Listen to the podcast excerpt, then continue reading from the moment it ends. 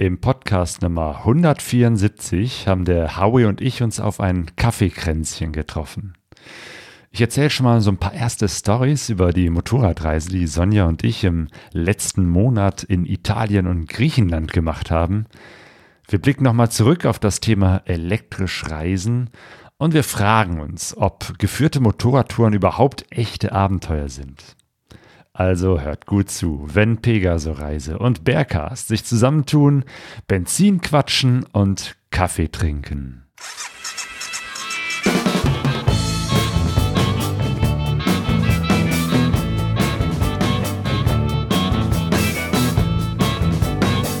Pegaso Reise. Expeditionen mit den Ohren.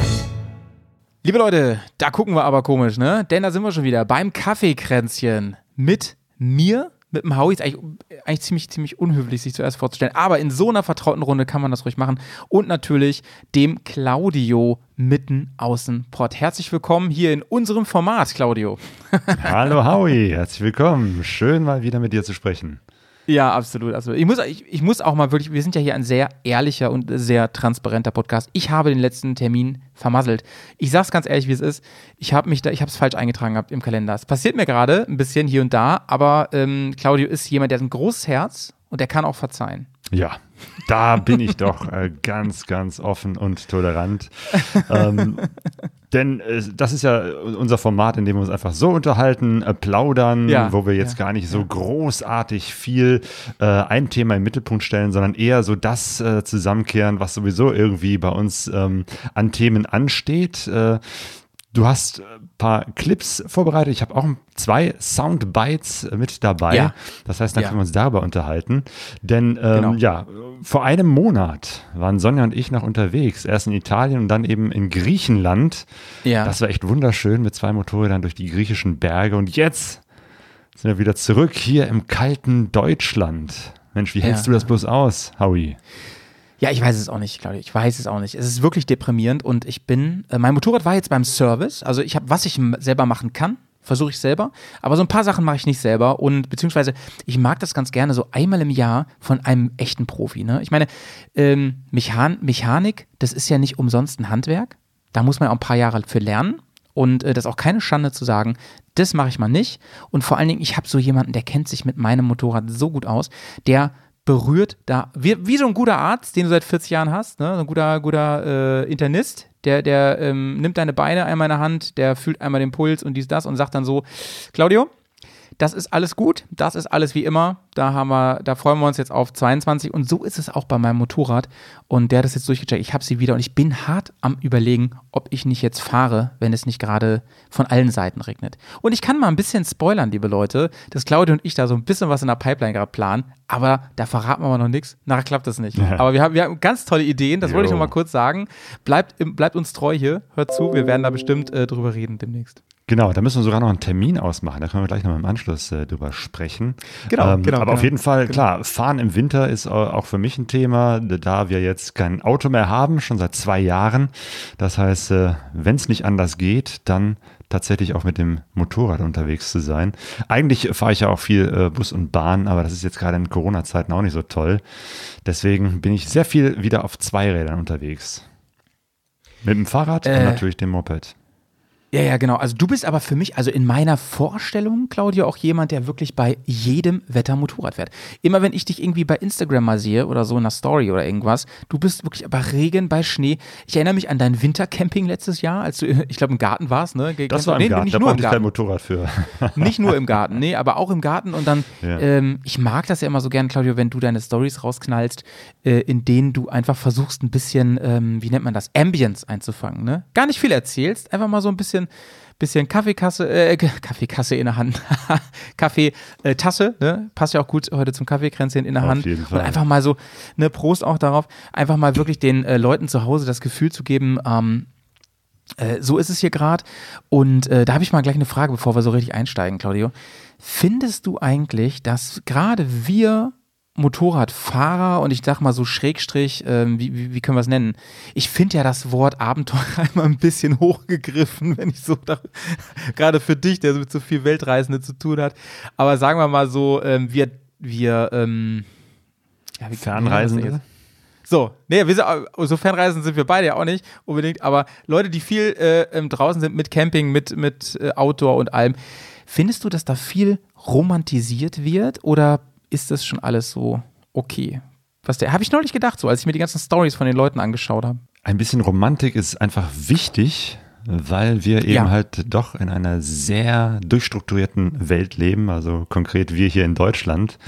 Ähm, wir müssen uns ja gar nicht outdoor bewegen. Also jetzt auch gerade in Corona-Zeiten, wo ich sehr viel auch in Videokonferenzen rumsitze, äh, könnte ich auch äh, eine ganze Woche nur in der Wohnung äh, im Zimmer hockend verbringen. Deswegen ist es äh, gut, sich darauf zu besinnen, mhm. dass eigentlich das mhm. Draußensein wirklich das wahre Leben ist.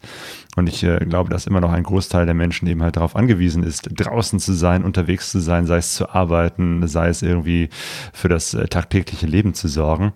Und äh, deswegen ist es, glaube ich, für uns zivilisations äh, überzivilisierten Menschen ganz gut, irgendwie rauszugehen und äh, mal nicht nur eine kleine Spaziergangrunde zu machen, sondern auch mal draußen zu übernachten. Es auch mal kennenzulernen, was es heißt, länger im Regen unterwegs zu sein, als irgendwie ja. die zehn Minuten bis ja. zum nächsten Kiosk, einmal zum Auto ja, hin und zum Auto wieder zurück zurück und das Ganze mit Regenschirm und Gore-Tex-Klamotten, sondern solche Geschichten wie mit dem Motorrad eben halt auch mal äh, eine Stunde oder zwei im Regen zu fahren, irgendwann zu merken, okay, der ja. Regen kommt durch oder den Wind zu spüren, das Unterwegssein, das Zelten, das, das ist, äh, glaube ich, etwas, was uns wieder erdet und back to the roots mhm. bringt. Mhm. Ich habe ich hab erst kürzlich jemanden erzählt, dass ich das so toll finde, dass man, wenn man solche Reisen macht und vor allem, wenn man auch mal wild campt und so auf Reisen, dass man so Sachen wie Wasser wieder mehr zu schätzen weiß. Ne? Man weiß so, ey, hier zähle ich heute bis morgen. Und äh, das ist ja immer noch ein Mikroabenteuer irgendwie. Und ich habe jetzt noch zwei Liter Wasser und ich hätte gern morgen Kaffee. Also, was mache ich heute Abend damit? Was mache ich heute Nacht damit? Und ähm, muss ich wirklich meinen Teller abwaschen und so. Also man, man kalkuliert wieder mit so Grundressourcen, die man eigentlich hier so aus, äh, unendlich aus dem, äh, scheinbar unendlich aus dem Wasser an hat. Und äh, da hat die Person dann zu mir gesagt, boah, wenn du das so erzählst, da habe ich richtig Bock drauf. Und dann denke ich mir so, naja, das klingt als Narrativ, ja, klingt es immer so romantisch und so schön. Und oft in der Retrospektive ist es das auch. Aber in dem Moment ist es manchmal auch nicht so geil. Und ähm, ich habe gelernt, das zu lieben. Ich mag das wirklich sehr, sehr gern, dieses Minimalistische und auch die Strapazen, weil ich genau weiß, was das mit mir mittel- bis langfristig macht. Und mit, ne, dass das mich auch irgendwie erdet und mich mein Akku auflädt und so. Auch wenn man es in dem Moment, aber in dem Moment ist es manchmal echt furchtbar. Und wenn wenn ich, wie du sagst, zwei Stunden im Regen fahre, das ist ja auch noch, also das kann man ja noch toppen so. Ähm, ich musste mal ähm, sieben Stunden im Regen fahren. Ich musste wirklich sieben Stunden im Regen fahren, es ging nicht anders. Ich musste wo sein, mit dem Motorrad. Und da hatte ich noch nicht so einen tollen Anzug wie heute. Ähm, das ist schon, also ich habe gefroren, ich habe die Welt verflucht, in den Wind geschwungen. und, und Regenwasser äh, geschluckt. Ähm, ganz im Ernst, äh, ich glaube, wir bewegen uns immer auf so einem schmalen Grad zwischen Verromantisierung und ähm, aber auch sich selbst neu kennenlernen. Das finde ich eine tolle, tolle Gratwanderung an unserer Passion, an, so, an unserem Hobby. Und das macht dann, glaube ich, auch den Unterschied aus zwischen dem mal eben am Wochenende rausfahren, auf ein Treffen ja. fahren oder eine kleine Runde ja. drehen und ja. dem wirklichen äh, langen unterwegs sein, weil äh, klar, ne, natürlich mal kurz irgendwie raus in den Regen oder in die Kälte und dann wieder rein, zurück in die Komfortzone, das ist sehr, sehr leicht, aber dieses längere Zeit unterwegs sein, das ist, glaube ich, auch nochmal wichtig, um sich damit wirklich auseinanderzusetzen. Kälte ist zum Beispiel für mich ein großes Problem, gerade an den Händen. Ich mhm friert total schnell an den Fingern. Ah, ich kriege dann so Eisfinger. Äh, mhm. Renault-Syndrom. Ähm, das heißt, die, die frieren da wirklich Wie heißt weg. das? Renault-Syndrom? Ja, ja, nicht mit Citroën verwechseln. Ähm, ich wollte gerade sagen, äh, den Witz wollte ich jetzt eigentlich bringen. nee, das ist wirklich ein Phänomen, dass das Blut dann aus den Fingern rausgeht. Das heißt, dann spüre ich die auch gar nicht mehr. Das ist, äh, Ach krass. ich denke mal, so, so fühlt sich dann auch äh, eine, eine Erfrierung an. Natürlich, ne, das kommt auch wieder, aber das dauert eben halt. Ne? Da muss ich wirklich meine, meine Hand irgendwie unter warmes Wasser halten oder irgendwas anderes machen. Es braucht wirklich viel Wärme, auch längere Zeit Wärme. Also da reicht es nicht irgendwie zehn Minuten mal so, so einen warmen Kaffee in der Hand zu halten. Ähm, und äh, deswegen versuche ich das natürlich auf jeden Fall zu vermeiden, dass meine Finger einfrieren.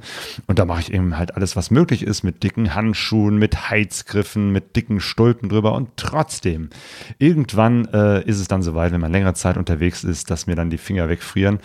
Und äh, ich ziehe daraus jetzt nicht die Konsequenz, dass ich einfach nicht in der Kälte fahre, sondern ich äh, lebe damit. Ich versuche es zu vermeiden, ich gehe damit um, ich überlege mir, wie kriege ich meine Finger wieder warm. Ähm, ärgere mich dann, wenn es irgendwo mal, weiß ich nicht, zwischendurch eine Raststätte gibt an der Autobahn und äh, dann auf dem Klo dann doch nur kaltes Wasser aus dem Hahn kommt.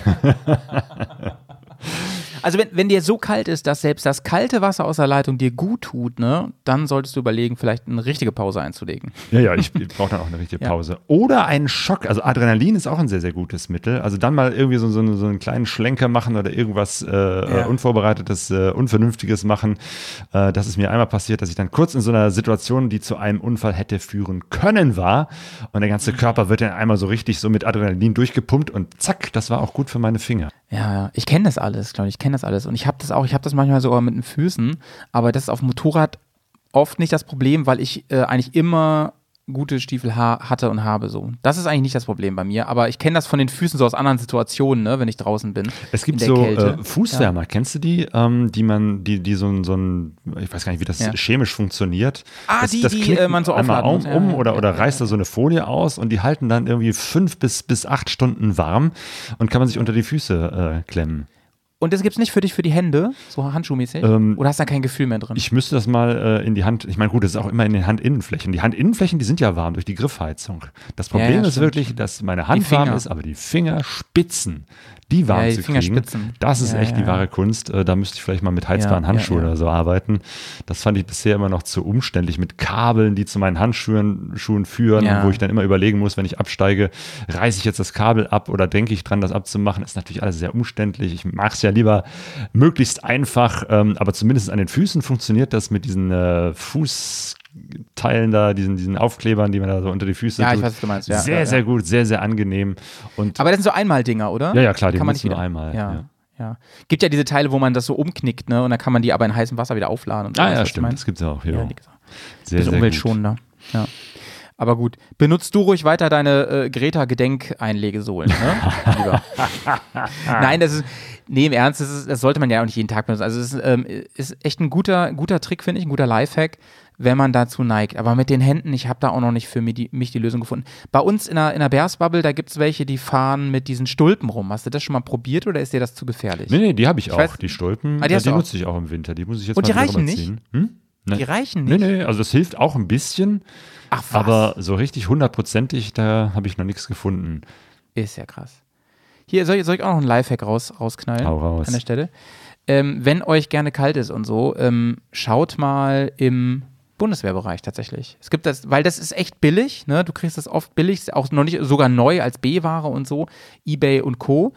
Und ähm, diese Thermoanzüge von der Bundeswehr oder vom Militär, die sind oft nicht nur günstig, sondern halten wirklich sehr, sehr warm. Ich meine, für die Finger bringt dir das jetzt auch nicht so viel, aber so grundsätzlich, wenn ihr überlegt, was so diese Hightech-Sachen im, im, im Outdoor-Zubehör, was das immer kostet, ne, schaut mal wirklich da in diesem Militärbereich. So, ich bin ja sonst nicht so ein Militärfan, aber was, was Thermokleidung angeht, da ist das ist gutes, gutes Zeug, ne? Gerade so diese ganzen langen, langen Unterwäsche mäßig, die so Down Stoff haben oder so wie Stepp, Steppmäßig. Ähm, sehr, sehr guter Tipp, auf jeden Fall. Mhm. Mhm. Ja, ich äh, ziehe gerne äh, Woolpower, diese ganz dicken Wollklamotten unten ja, drunter. Ja. Das ist auf jeden ja. Fall gut. Ich meine, wenn der Gesamtkörper schon mal gut gewärmt ist, dann ist das natürlich auch gut für die Finger. Dann, dann dauert das viel, viel länger, bis die mal einfrieren. Ähm, und ich habe jetzt tatsächlich auch eine, eine neue äh, Motorradjacke für den Winter. Das war auch nochmal eine wichtige oh. Geschichte, ähm, weil ne, letztendlich äh, das, was du oben drüber trägst, das muss ja irgendwie winddicht und wasserdicht sein. Und meine alte Ruckerjacke habe ich jetzt nach zwölf oder dreizehn Jahren endlich mal aussortiert. Das ist die Aha. Jacke, mit der ich überhaupt wieder angefangen habe, Motorrad zu fahren, als ich mit Mitte 30. Ah, die kenne ich. Ja, ja. Die kenne ich. Ja, genau, die ja. hast du ja schon gesehen, die so langsam so ja. an den Rändern schon auseinanderfranste. Aruka ist wirklich, ist schon eine gute Marke. Ne? Sehr, ne? Die sehr machen gut. schon gutes ja, dass die so lange ne? durchgehalten hat. Ich meine, die wird immer noch halten. Das ist einfach nur, weil die jetzt an allen Ecken und Enden langsam ausfranst. Wasserdicht war sie immer noch. Äh, und die äh, Protektoren sind halt, da haben sie langsam aufgelöst. Und äh, dann dachte ich, Werde ich jetzt für, für, teuer Geld neue Protektoren reinsetzen äh, oder. Nee, dann kann man auch mal wirklich. Genau. Ich meine, wer, wer, wer ich finde immer. Dann ist es wenn, sinnvoll, auch die ganze Jacke mal auszutauschen, weil ne, das wird ja alles nicht neuer und wenn ich mir jetzt irgendwie für 150 Euro da neue Protektoren reinsetze und nach zwei Jahren stelle ich fest, oh, die Jacke löst sich jetzt aber wirklich auf und ist nicht mehr wasserdicht, dann äh, ja, ja, ist das ja, auch Quatsch. Deswegen habe ich mir direkt eine neue Jacke äh, besorgt und es ist tatsächlich auch wieder eine Rucker-Jacke geworden. Ja. Und, ähm, die haben immer so, die haben auch immer so Namen, so Vornamen, oder? Ja, aber diese Namen stehen nicht in der Jacke selbst drin. Also, dass ich dir jetzt nicht sagen kann, wie heißt meine Jacke. Ich würde da gerne, also, ne, so ich habe da mal reingeguckt, so, also, aber ja, ja, ja. keine Ahnung. Ich, irgendwo ich hab, weiß ich das noch, aber ich habe mir diesen Namen nicht gemerkt. Ich glaube, Rucker kommt aus äh, Finnland, kann das sein? Ja, ja, Rucker ist auch so ein typisch finnisches Wort. Rucker. Ja, ja, ja. Rucker, Rucker. Die, haben, die sind für mich immer bekannt für diese, diese krassen Kragen und so, die da dran sind. Ne? Genau, so eine habe ich jetzt. Nämlich so eine, die ja, neben ja. den normalen Kragen nochmal so, so ein Ding hat, das man hinten rausziehen so kann. Sturmkragen. Kapuze. Genau, ja. das ist im Prinzip nochmal so, so ein Neoprenteil, das ich vorne drum ziehen kann. Ja, voll gut. Und dann so einen erhöhten Kragen habe, der so ganz flexibel ist, aber immer bis oben bis zum, ähm, bis zum Helm geht und dadurch noch dichter hält. Äh, das ist wirklich sehr, sehr gut. Die haben viele gute Ideen da eingebaut. Mhm. Also auch, dass zum Beispiel da so, so ein doppelter, ähm, äh, wie nennt das, Ärmel ist, sozusagen, dass ich meinen Handschuh über den inneren Ärmel ziehen kann und den äußeren Ärmel nochmal da drüber, um wirklich ganz sicher zu sein, dass wenn es regnet, der Handschuh so eingepackt ist, dass der Regen weder von vorne noch von oben noch von, von der Seite da reinkommt. Ähm, also die mhm. entwickeln das auch immer weiter. Äh, der Oberstoff ist jetzt auch dieser, den man sonst von Climb und ich vermute mal auch bei diesen Turatec-Jacken kennt, das ist irgendwie so ein ganz, ganz dichter Stoff, wo der Regen so ja, abperlt. Ja, ja, ich weiß, was du meinst, ja. ja. Diese alte Jacke war zum, war zum Beispiel so ein, eher so ein, so ein, grober Stoff, wo das Wasser immer so durchgegangen ja. ist. Die äh, richtige Gore-Tex-Schicht ist ja da drunter. Die ähm, ist ja drunter, genau. Ja, ja, genau. genau. Ja Aber dann hast Aber du ich weiß trotzdem, was du meinst, dieses Mem Membranzeug, mhm. so, äh, dieses äh, Hardshell-Membran. Ich ja. weiß nicht genau, wie das nennt. Ja, ja, genau. genau. Und dann hast genau. du im Prinzip so eine ganz nasse Jacke, dann nützt es auch nicht, dass da drunter, es ist, dann bist es zwar trocken, aber es ist halt natürlich ja. auch irgendwie, dann wird es schwer und ungemütlich und so eine schwere, mhm. vollgesogene Jacke willst du auch nicht ins Zelt reinpacken. Also da haben die schon ordentlich was äh, verbessert. Ja. Und guter okay, Tipp, äh, den ja. habe ich äh, von dem Rucker-Vertreter, ich glaube Matthias heißt der, der immer auf dem MRT ist, also auf dem Motorradreisetreffen Gieboldehausen, ist immer so ein Stand von Rucker ja, ja. und der verkauft dann nur so Garantierückläufer und so aussortierte Klamotten. Oh. Ähm, und äh, da kriegt man die doch sehr teuren Klamotten von Rucker zu einem doch äh, günstigen Preis, ähm, weil es eben halt so zurückgekommene B-Ware ist und so und ähm, das äh, ist nochmal eine ganz gute Geschichte, wenn man nicht so unendlich viel Geld für ausgeben will oder kann. Was man kann wenn man möchte. Ja. Denn das ist schon. Und äh, an dieser Stelle kurz erwähnt, liebe Leute, Rucker hat diese Folge nicht gesponsert. Wir haben beide jetzt ziemlich lange und ziemlich positiv über die Marke geredet, aber wirklich aus Überzeugung. Ne? Also ich habe ja keine Rucker-Sachen, aber ich weiß, dass das gutes Zeug ist. Äh, und äh, Claudia, du fährst nun seit Jahren damit und, und schwörst darauf. Also genau. so falsch kann es nicht sein. Aber falls ihr uns sponsern wollt, Rucker, meldet euch doch einmal mal kurz. Ja, ja genau, sagt Bescheid. Das ist hier kein. Lieber Matthias, nicht ne? gesponsert. nee. Dann hätte ähm, ich die so, Jacke vielleicht dann doch für etwas. Äh, etwas weniger Geld bekommen. So, ja. so. Ähm, aber äh, achso, eine Frage habe ich noch zum Thema Rückläufer. Ähm, sieht man das denn? Nee. Merkt man das? Nee, überhaupt nee. nicht. Nee. Okay. Also sind wahrscheinlich, War wahrscheinlich hing im Laden. So, Größe passt nicht oder so, keine Ahnung. Ah, ja. Also sind keine gebrauchten. Ähm, oder eben halt, ja. zum Beispiel hat er, ich habe vorher mit dem Matthias natürlich Kontakt aufgenommen, habe gesagt, Mensch, ich suche eine, die und die Jacke, sag mal, hast du die nicht? Und dann sagt mhm. er, ja, habe ich. Aber die haben ja auch immer so Reflektorstreifen drauf und die hatte er mit grünen Streifen. Und das sieht so hässlich aus. Unfassbar. Schwarz mit grünen Streifen. Klar, Kawasaki-Freunde werden das mögen, aber äh, dann habe ich noch gesagt, Mensch, äh, hast du die nicht zufällig noch in einer anderen äh, Farbe? Und jetzt habe ich die mit, mit weißen Reflektorstreifen. Das ist natürlich, das passt auch. Und, äh, das ist dann auch in Ordnung. Schön, dann, äh, genau, äh, da hat er auch erzählt, diese grüne, das war sozusagen ein Testlauf und der ist dann nicht in Serie Aha. gegangen. Und als ich die dann in echt gesehen habe, wusste ich auch, warum das nicht in Serie gegangen ist. Sieht so ein bisschen aus wie, wie so nuklear aufgeladen, ja. ne? Naja. Aber schön, Claudio, dass auch du, Fashion Victim, irgendwo eine ästhetische Grenze hast. Du bist ja sonst nicht so, aber dass auch du sagst, nee, das muss jetzt nicht sein. du bist ja eigentlich auch eher so der äh, ähm, Design follows Function Typ, aber irgendwo sind auch wirklich Limits, ne? ja, natürlich, klar, es hat alles sein Limit. Ja. Äh, also ja, gutes Aussehen ja. ist doch sehr, sehr wichtig.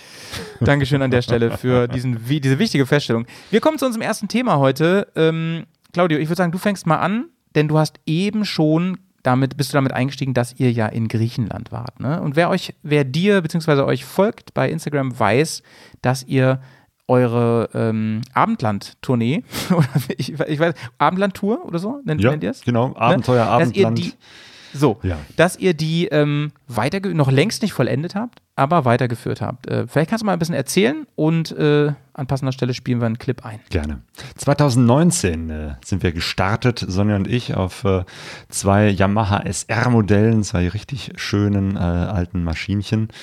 Ähm, sondern eine SR 125, ich eine SR 400, wobei die ist noch nicht so alt.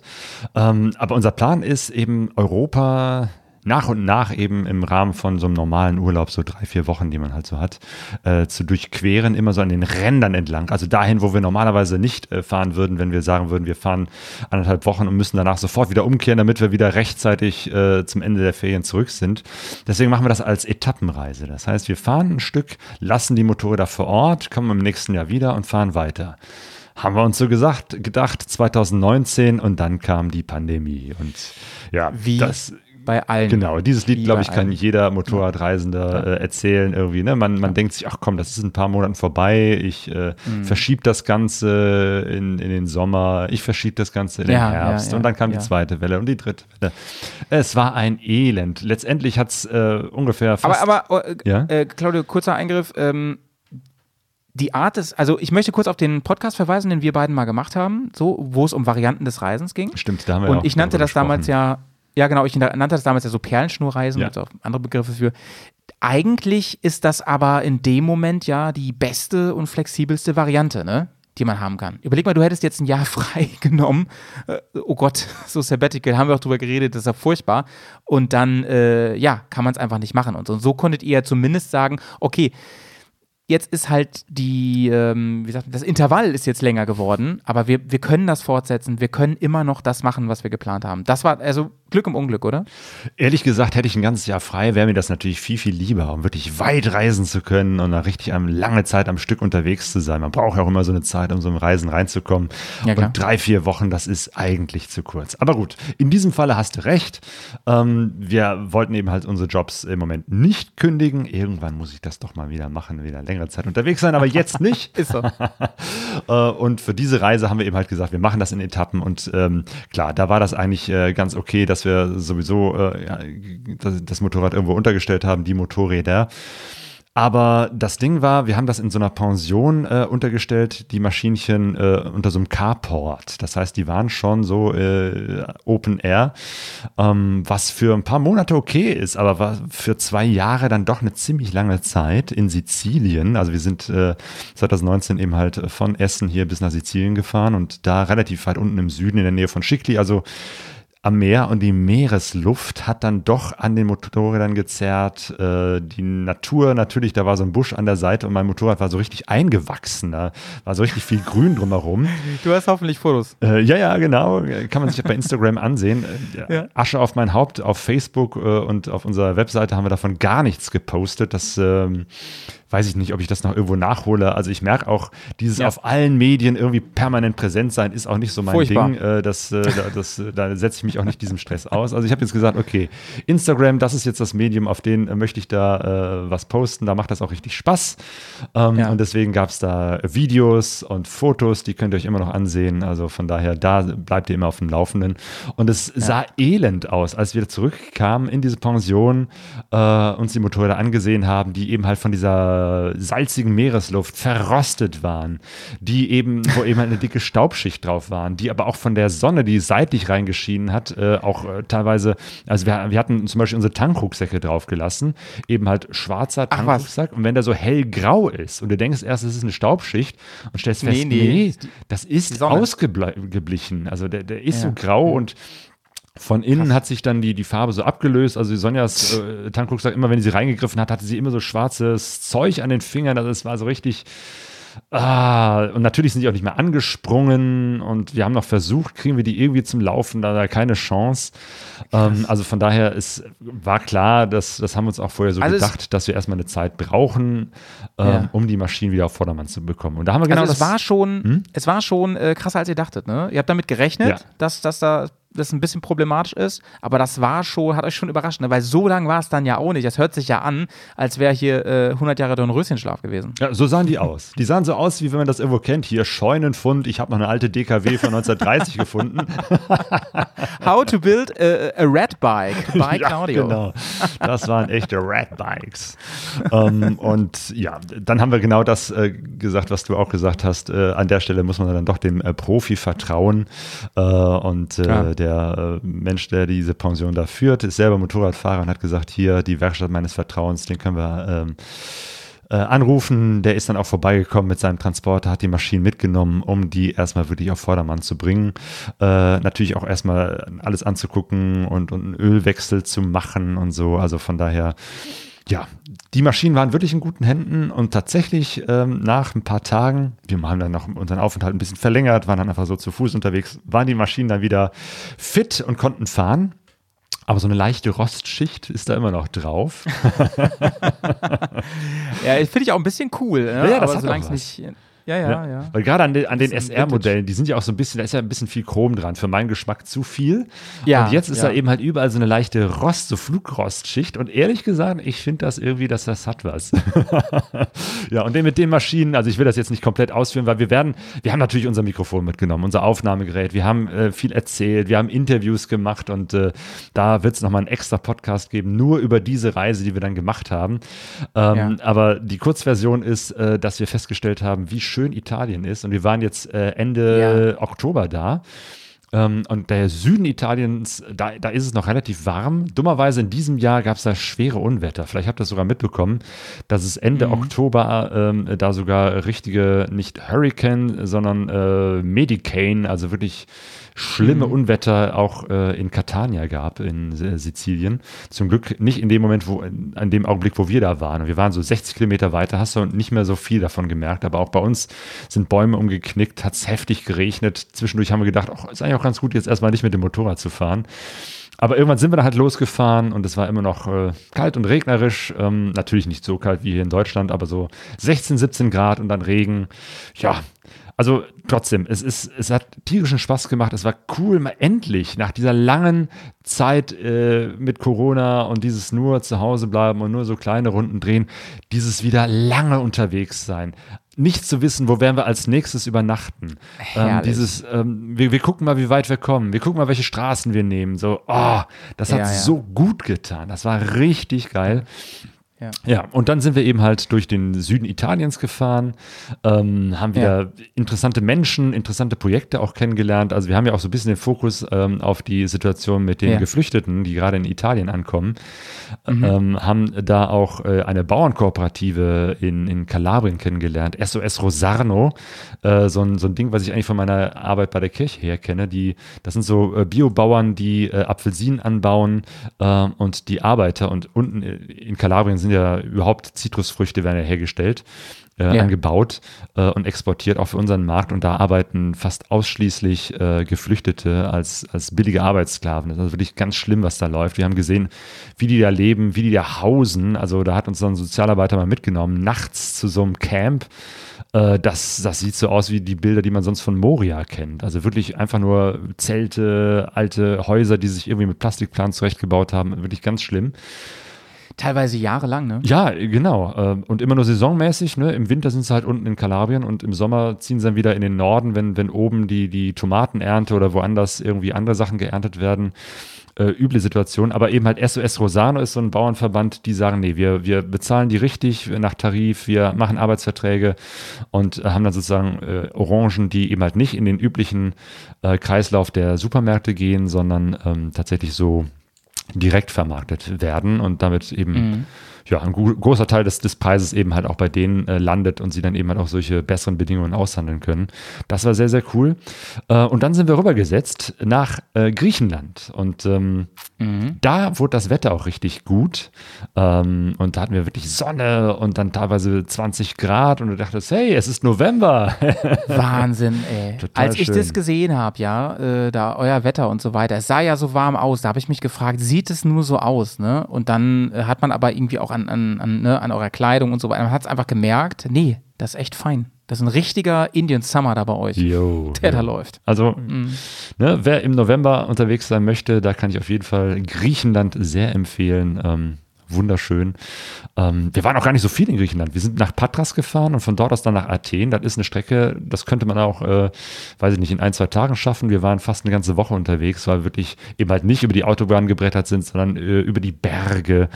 Wirklich. Ähm, uns viel Zeit gelassen haben, uns auch mal verfahren haben. Oder zwischendurch war Sonjas Motorrad dann doch mal wieder kaputt und dann musste wieder eine Werkstatt aufsuchen. Das Schöne ist an so einer einfachen Maschine, ne, Einzylinder, Vergaser, luftgekühlt, ähm, da, da ist einfach am Vergaser die Schwimmernadel äh, hing plötzlich fest, hat sich irgendwas Ja, verklebt. Klassiker, ne? Ja, ja, ne? Du äh, startest den Motor und das Benzin fließt einfach unten raus. So. ähm, Und naja, war nichts Manchmal hilft auch so ein Schlag dagegen. ja, ne? Oder irgendwie, wir haben das äh, gestoppt und, und dann geguckt und äh, kurze Zeit später wieder gefahren, dann, dann war es auch wieder dicht. Aber dann weißt du, okay, wenn das einmal klemmt, dann wird es auch sicherlich öfter mal klemmen. da lohnt es sich dann doch, bevor man so richtig in die Berge fährt. Wir waren dann noch so ein bisschen so einem kleinen Ort. Und da dachten wir, bevor uns das jetzt irgendwo in der Pampa passiert, suchen wir hier eine Werkstatt, wo wir das reparieren können. Ja, ja. Und das war dann so ein Krauter, der normalerweise Rasenmäher repariert oder so kleine Roller. Aber weißt du, ne, Motor ist Motor und Vergaser ist Vergaser. da Ja, kannst ja, du halt auch äh, Ja. so einen Vergaser reinigen. Und das war Ja, dann auch ja. sehr, sehr gut so. Und äh, wahrscheinlich auch nie so teuer, ne? Bei so. Nö, nö, nö. Ach Gott, äh, ich überlege gerade. Genau, er sagte äh, 50 Euros und ich dachte jetzt 15 oder 50 und er meinte wirklich 15. Also das ist so. Oh Gott, oh Gott. Da hast du auch noch ein bisschen Trinkgeld gegeben, Ja, ne? natürlich. Das habe ich sehr ordentlich aufgerundet. Ähm, also das, das war wirklich klasse. Ähm, und wir haben in äh, Athen eben äh, auch äh, äh, einen Touratec-Menschen kennengelernt. Ja, ja, genau. ja, ja, Da kommt ich- nämlich hab jetzt ich, der, äh, der Clip, den ich mitgebracht habe, Ja. ins Spiel. Ähm, nämlich den Meletis Stamaris. Wenn du den mal einspielen magst. Kurz zum Hintergrund. Also, ne, Touratec hat ja überall seine Vertretungen. Natürlich auch in Athen. Touratec Griechenland ist das. Das ist ein total motorradverrückter Typ. Also man muss auch motorradverrückt sein, um so etwas zu machen. Der eben halt nicht nur Touratec-Shop ist, sondern auch Climb und äh, vor allem er ist Organisator. Was? Climb und Touratec unter einem Dach, das gibt's ja wohl. Ja, ja, und, und Ram und noch ein paar andere, also ne, der, der, das typische Outdoor- und, und äh, Motorrad-Abenteuer-Equipment da verkauft. In einem erstaunlicherweise relativ kleinen Laden, so in so einer Seitenstraße vom Zentrum von äh, Athen. Ähm, wir kamen da mit unseren zwei kleinen SRs vorbei. das fand er doch geil, Und davor stand dann eine riesen BMW 1250 Ja, ja, GS ja, und ein, ein Ko Koffer bis un un unter das Kinn. ja, ja, natürlich. Und äh, ein, ein Grieche war gerade dabei, sich für bestimmt 100 Euro da irgendwie so, so einen Getränkehalter dran zu schrauben. da dachten wir, hier sind wir richtig. Auf jeden Den Fall, will ich auch. der Meletis äh, ist eben halt auch insofern eine sehr interessante Person, weil der auch die Hellas Rally organisiert. Ich weiß nicht, ob du Ja, die kennt man. Ja, ne? kennt man, die Internationale, kennt man, ja. große Rallye quer durch. Ähm, Die ist aber, also ich, ich bin ja noch nicht gefahren, aber äh, die ist knackig, was ich so höre. Ja. Das ist, das ist schon eine richtige Rallye, du. Ja, ich bin Mhm. ja nicht der Spezialist, aber das, was ich so gesehen habe, äh, äh, davon scheint auch eine sehr große Nummer zu sein. Ja, also das ist schon äh, in, in einem Levelbereich, da muss man schon ein bisschen mehr Profi sein, du. Ja. Nee, also Hellas Rallye ist äh, absolut ein Begriff, ne? Wollen wir mal reinhören, was der erzählt hat? Spiel mal Redet ab. der denn Griechisch oder was jetzt? Englisch. Englisch, na, das geht ja. ich dachte schon, ich muss mein bestes, mein bestes Griechisch jetzt rauswühlen hier. Hier ist ähm, Melitis. I think every single kilometer in, in the country is is beautiful and available for off-road. I think we have a network of about 100,000 kilometers of off-road. So and everything is accessible. It means that we we don't have strict access or forbidden access in the mountains yet. So still we are in the European Union, which means that we have all the legal and medical uh, coverage for somebody who comes from another country, but still we have open mountains for riding. Okay, so it's a good place for adventure riders. It's a great place for traveling, it's a great place for riding, it's a great place for training, it's a great place for racing also. Yeah. And a great place for uh, drinking coffee. I've seen so many coffee shops here. Uh, you, you have 78,000 places to choose from all over the country, so don't worry. We are taking care of our coffee very much. Oh, yeah. Okay, so I think this is a place we come back. Thank you very much. Thank you, you're welcome. Ja, das ist natürlich der Claudio Door Opener, ne? Das ist wirklich erstaunlich. Also wir kamen in Griechenland an, also haben natürlich von Italien nach Griechenland die Fähre genommen, ähm, kamen da morgens früh um 7 Uhr an, also war noch alles zu. Wir sind da so ein bisschen erstmal so durch die Hafenstadt Patras so ein bisschen rumgefahren und dachten, boah, wir brauchen jetzt erstmal einen Kaffee. Und da haben wir schon geguckt, ach guck mal, hier ist eine Kaffeebude und da gibt es einen Kaffee und das sieht ja sehr nett aus und das ist ja ein richtig nettes Café, alles auch so richtig schön äh, herausgeputzt, so, so sieht alles so aus wie, wie, wie Starbucks-Ketten, also die, die geben sich ja richtig Mühe. Und dann haben wir dann auch in irgendeiner, in so einem Café da eben halt unseren ersten Kaffee getrunken. Und äh, das äh, hörte gar nicht mehr auf, dass wir weitergefahren sind. Und da ist noch ein Café und hier ist noch ein Café. Und tatsächlich, also in Griechenland gibt es so eine richtig äh, coole Kaffeekultur, wie man sie sonst vielleicht in Italien auch vermutet hätte. Ähm, Mega interessant. Vermutet man wirklich gar ja, nicht. Ne? Ja. Also eher so eine Uso-Kultur.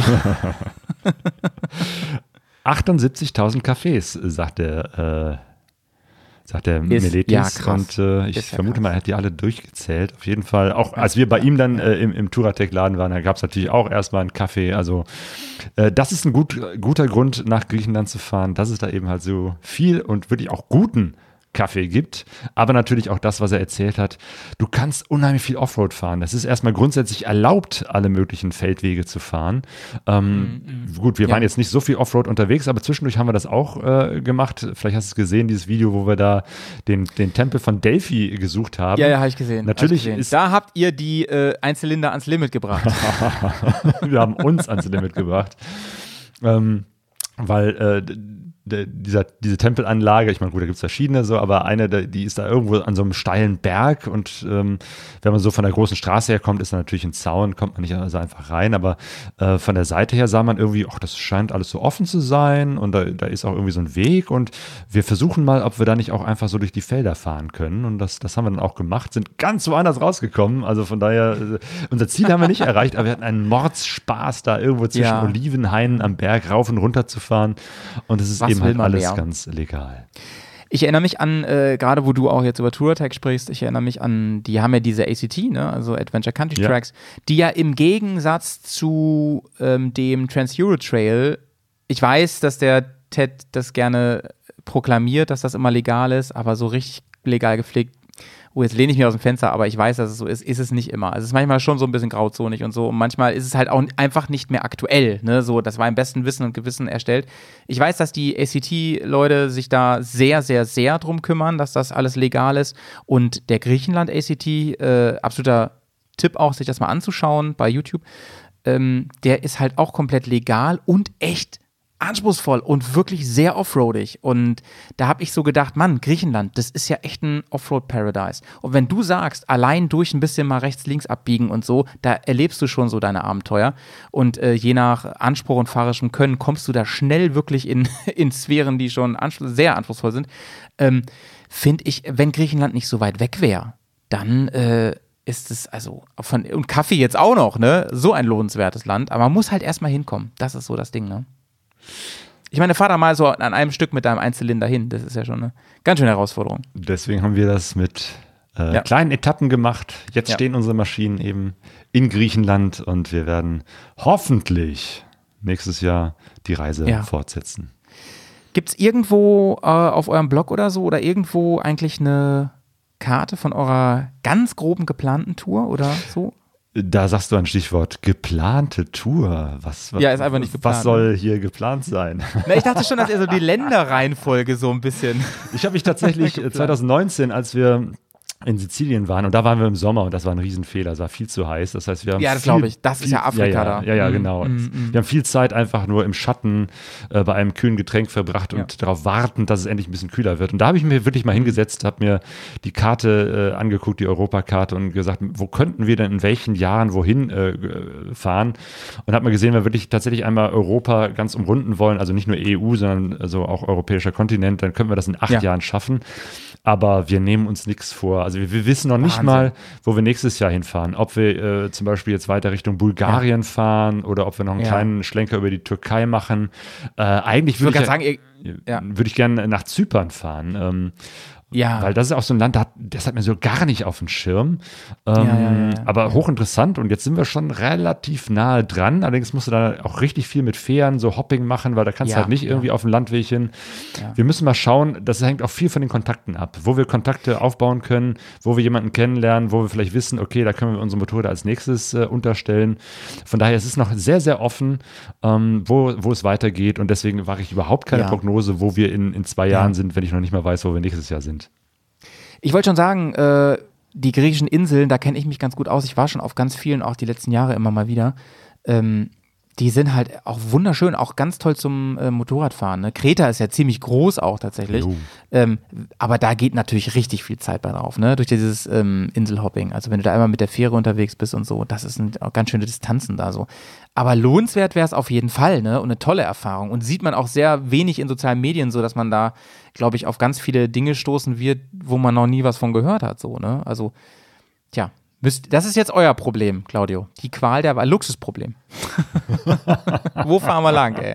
Fahren, aber ähm, eure Art zu reisen, also diese, ähm, diese Etappenreise, das kommt natürlich auch dem entgegen, dass man kein Problem damit hat, zu sagen, ich entschleunige an der Stelle mal und es ist jetzt nicht schlimm, hier einfach mal zwei Tage zu bleiben, weil es sau interessant ist, weil hier Kultur ist, weil mich das interessiert und so. Oder eine Sternfahrt zu machen oder so, ne? Auf Reisen ist das, finde ich, unglaublich wichtig, dass man diese Freiheit hat, mhm. äh, länger mhm. zu bleiben, äh, als man denkt.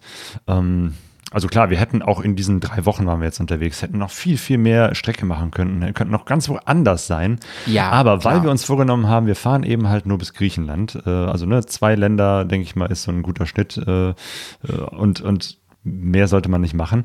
Das war, so ging uns das eben halt in Rosano, in, in Italien, als wir da bei dieser Orangen, äh, bei diesen Orangenbauern waren. Da wollten wir eigentlich auch nur einen Tag äh, bleiben, eine Nacht und am nächsten Tag uns das äh, angucken, ein paar Leute kennenlernen und dann weiterfahren. Und die waren so nett und haben uns alle mitgenommen, haben gesagt, hier, schaut euch das noch an und hier, ich lade euch hier ein, machen wir dieses und machen wir jenes. Am Ende sind wir da vier Tage, drei Übernachtungen geblieben, so, ne? Und diese Freiheit, die ist ja. unglaublich wichtig, dass wenn man jemanden kennenlernt, wenn sich da was auftut, wenn etwas interessant oder schön ist oder du eben halt auch eine Panne hast. Ne? Genau, als wir zum Beispiel da ja. diese Geschichte hatten, dass in den Bergen oder auf dem Weg in die Berge äh, so das äh, Vergaser kaputt war, dann sind ja, wir halt runtergefahren. Ja, ja, äh, klar hat uns das auch mal wieder unseren Zeitplan durcheinander gebracht, ähm, weil dann wir nachmittags ankamen, so um 3 Uhr und dachten, ja komm, 3 Uhr, da finden wir bestimmt noch schnell eine, eine Werkstatt, die diesen Vergaser mal eben reinigt. Nö, 3 Uhr, da war alles zu.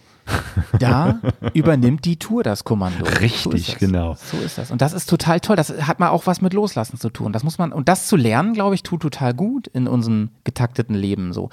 Ähm, übrigens, das habe ich vergessen in unserem Podcast damals zu erzählen. Ich habe nämlich auch eine Erfahrung gemacht, die ist fast, die ist, die hört sich erstmal ganz paradox an, aber ähm, ist auch eine Chance. Und zwar haben wir manchmal auf Tour ganz gezielt ganz kurze Etappen gewählt und dann schon gebucht, wenn wir eine Unterkunft hatten, so in Hostel oder so. Ich erinnere mich zum Beispiel die, die Tour damals von ähm, Mazedonien, glaube ich, in den Kosovo oder so, ähm, als wir eine Strecke hatten von, ich glaube, das war eine Autobahn, irgendwie so 50 Kilometer oder so, ne? Also das kannst du in einer Stunde wegrocken. Und da haben wir gesagt, naja, wir haben jetzt den ganzen Tag Zeit und wir haben das schon gebucht und das ist auch schon bezahlt quasi per Kredit. Ähm, ja, wir wollen aber auch ein bisschen Motorrad fahren. Also haben wir aus der Not eine Tugend gemacht und haben uns Strecken gesucht, um quasi sternförmig um dieses, dieses äh, Hostel rumzufahren und sind da wirklich auf Sachen gestoßen. So ähnlich wie du das erzählst, haben, haben Sachen auf uns zukommen lassen und passieren lassen, die nachher ganz wundervoll waren, die jetzt noch ganz tief so im Gedächtnis sind. Und ähm, ja, das ist vielleicht auch mal eine tolle Idee, zu sagen, wir zwingen uns auf kurze Distanzen und dann lassen wir aber alles geschehen, was geschieht. So und und ich verrate dir ein Geheimnis, das funktioniert ja? auch, wenn du nicht gebucht hast.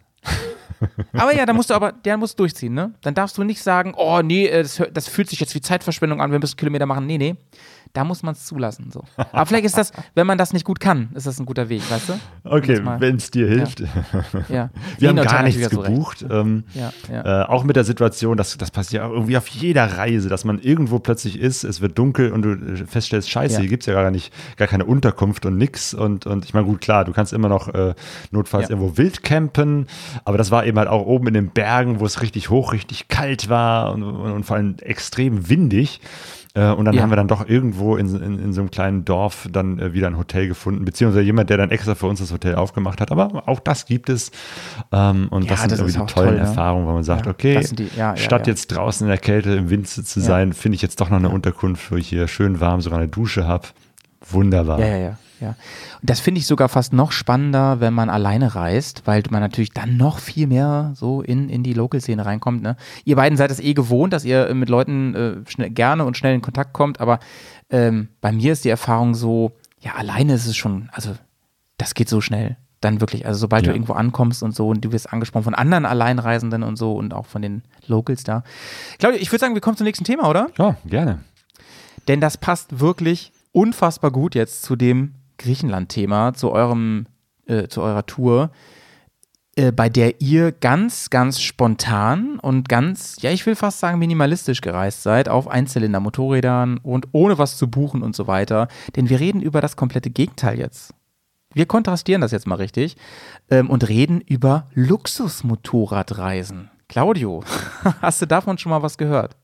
Motorradreisen an sich sind ja schon mal Luxus, denn äh, du musst die, die Zeit haben. Naja, also das ist ja auch so die, die Erfahrung, äh, jetzt äh, vielleicht nicht in Europa, aber eben halt äh, in, in vielen anderen Ländern, äh, denen ich unterwegs war, dass mir Menschen sagen so, oh, das will ich ja so gern auch mal machen, aber ich äh, kann das einfach nicht. Ich habe schon mal nicht das Motorrad und schon gar nicht irgendwie das Geld, mich einfach mal oder die, die soziale Möglichkeit, mich aus der Familie, aus den ganzen Zusammenhängen mal für mehrere Wochen oder sogar Monate herauszuziehen, um nichts anderes zu machen, als sich rumzureisen. Also von daher ist eine Motorradreise an sich schon mal ein Luxus, das müssen wir uns immer wieder vor Augen führen, äh, der stimmt, vielen stimmt, Menschen einfach äh, von vornherein verbaut ist.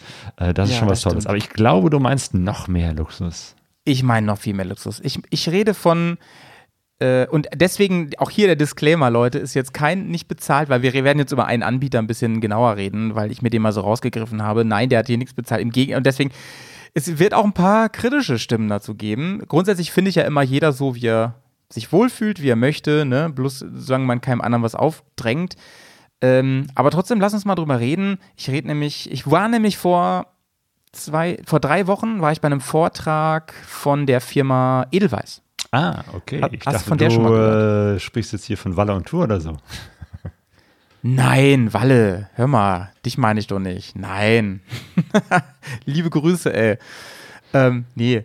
Der, der macht doch keine Luxusreisen. Bist du waren? Ach so, du meinst deine geführten Reisen? Ja. Da weiß ich nicht. Bin ich noch nicht auch, mitgefahren. Glaube ich, sehr, sehr Aber komfortabel mit guten ja, Restaurants bestimmt. und sehr, sehr gutem bestimmt, Essen. Also, ja. da ist, also bestimmt, das ist bestimmt ganz, ganz tolle Reisen. Ja.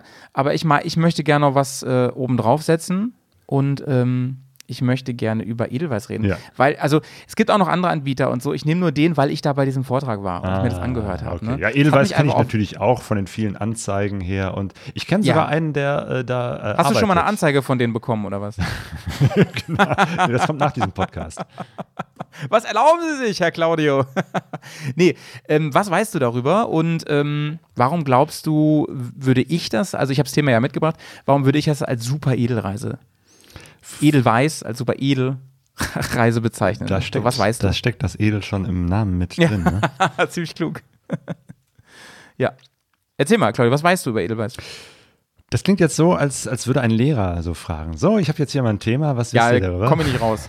Komm ich nicht raus. Nicht raus. Ja, ja, ja. Nee, Edelweiss ist, glaube ich, einer der ganz großen Anbieter, die, vor allem die bieten auch tatsächlich an, man kann eine Weltreise mit denen machen, weil die überall auf der Welt ja, äh, genau. äh, ihre Leute haben. Äh, und genau. du kannst eben halt, weiß ich nicht, äh, in Südamerika da eben halt eine geführte Gruppenreise machen, ne? vom äh, Süden nach Norden oder so ähnlich. Dann gibt es natürlich dasselbe in Nordamerika, einmal quer durch Amerika und Kanada mit Edelweiß und natürlich gibt es die auch in Europa ja. etc. Und ähm, wenn man das alles aneinander hängt, dann kann man sozusagen auch tatsächlich einmal um den ganzen Globus mit Edelweiß fahren. Ähm, ja, nee, nee es, ist noch, es ist noch luxuriöser, als das aneinander zu hängen. Äh, ich will dir das gerne mal erzählen und vor allem interessiert mich natürlich, was du am Ende dazu sagst. Also ich weiß ja schon, dass das nicht unbedingt deine Art zu reisen ist, das weiß ich auch so. Aber ich bin trotzdem gespannt, wie du das findest. Hier kommt erstmal so ein kleiner Einstieg, ein kleiner Clip. Hallo, ich bin Rainer Buck, Geschäftsführer bei Edelweiss Bike Travel, der weltweiten Nummer 1 bei geführten Motorradtouren. Seit 1980 zeigen wir begeisterten Motorradfahrern die schönsten Regionen dieses Planeten. Entdecken Sie mit uns die besten Motorradstrecken und lernen Sie dabei Land und Leute kennen. Edelweiss-Gruppen sind international und aufgeschlossen. Sie werden eine Menge Spaß haben zusammen mit Ihren Tourguides und Ihren Reisekollegen. Freuen Sie sich auf einen rundum sorglosen Motorradurlaub der besonderen Art. Kommen Sie nun mit mir auf eine Reise rund um den Globus und lassen Sie sich von unserem Angebot überzeugen, so wie bereits mehr als 28.000 Kunden vor Ihnen. Erleben Sie einen Service, der Sie begeistern wird. Auf geht's! So, ich habe das ein bisschen auseinandergeschnitten. Normal geht das ein bisschen länger und so, da erklären wir das alles. Aber da können wir mal kurz drüber reden, das brauchen wir in dem Umfang nämlich nicht machen. Ähm, Edelweiss bietet also an, dass man mit denen an ganz besondere Orte fahren kann, so auch so typische Motorradziele, mit denen kannst du ans Nordkap fahren, mit denen kannst du eine Toskana-Tour machen, dies, das. Also ähm, Europa sehr dezidiert, aber auch Touren, die in, auf andere Kontinente führen, ähm, ans andere Ende der Welt, äh, Amerika, Asien und so weiter. Und ähm, das Besondere an Edelweiß ist eben, dass du dich für Reisen entscheiden kannst bei denen. Das muss nicht unbedingt so krass sein, aber die krassesten Reisen sind wirklich so, dass du dich um gar nichts kümmern musst. Das heißt, die stellen dir dein Motorrad vor Ort zur Verfügung, und zwar das Motorrad im Prinzip deiner Wahl, so und Größenordnung und so weiter. Und ähm, die buchen sämtliche Übernachtungen. Du kriegst einen Tourguide, mit dem du, der dich komplett auch ähm, nicht nur auf der Strecke ähm, führt, sondern auch so entertainen kann und so. Mit dem kannst du auch nebenbei ein bisschen. Also es ist auch so gewollt, so dass man so im Team bleibt, die ganze Zeit auch im Hotel. Mit dem kann man ein bisschen quatschen und dies und das und so. Es ist ein bisschen richtiges All-Round äh, 24-Hour-Entertainment. Und ähm, es ist eigentlich im Prinzip, und da, da können wir so ein bisschen auch den Bogen spannen zum Anfang dieses äh, äh, Kaffeekränzchens, denn es ist so ein bisschen das, was wir gern verromantisieren für dich ähm, das, ich sag mal, das, das Schnitzel wurde schon in kleine Häppchen äh, geschnitten, sodass du nur noch wirklich äh, rauspicken musst, und zwar nur die schönsten Teile. Ähm, wenn eine Panne ist, dann gibt es ein Ersatzmotorrad, beziehungsweise wird das halt vor Ort für dich repariert. Du musst dich um nichts kümmern. Es gibt permanente Support-Fahrzeuge, die dein Gepäck zum Hotel bringen und so weiter. Da habe ich auch noch mal einen ganz kurzen Clip. Fahren ohne Gepäck heißt die Devise. Um Ihr Gepäck brauchen Sie sich während der gesamten Tour keine Sorgen zu machen. Den Transport übernimmt unser Tourguide. Wenn Sie nach einem erlebnisreichen Tourtag zurück ins Hotel kommen, erwartet das Gepäck Sie bereits auf dem Zimmer. Lassen Sie einfach einen tollen Tourtag am Pool, in der Sauna oder ganz einfach mit den anderen Tourteilnehmern an der Bar ausklingen. Ja, das ist im Prinzip. Ähm, und die Unterbuchse also, und die frischen Socken haben wir direkt für Sie auch schon mal bereitgelegt. Also du musst, du musst im Prinzip. Äh, auf Toilette musst du noch selber klarkommen glaube ich. Aber ansonsten wirklich äh, wird alles für dich organisiert Sehr und gemacht. Schön.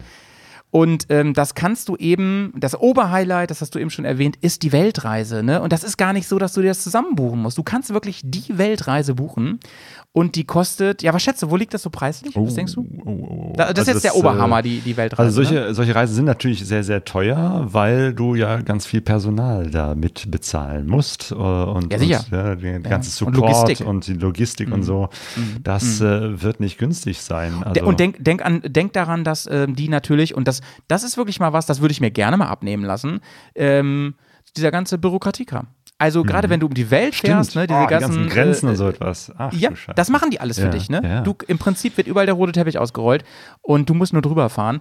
Ähm, Visa, Visi, je nachdem, wie man, wie man die Mehrzahl nennt. Ähm, ne, Visa, ne, Herr Lehrer.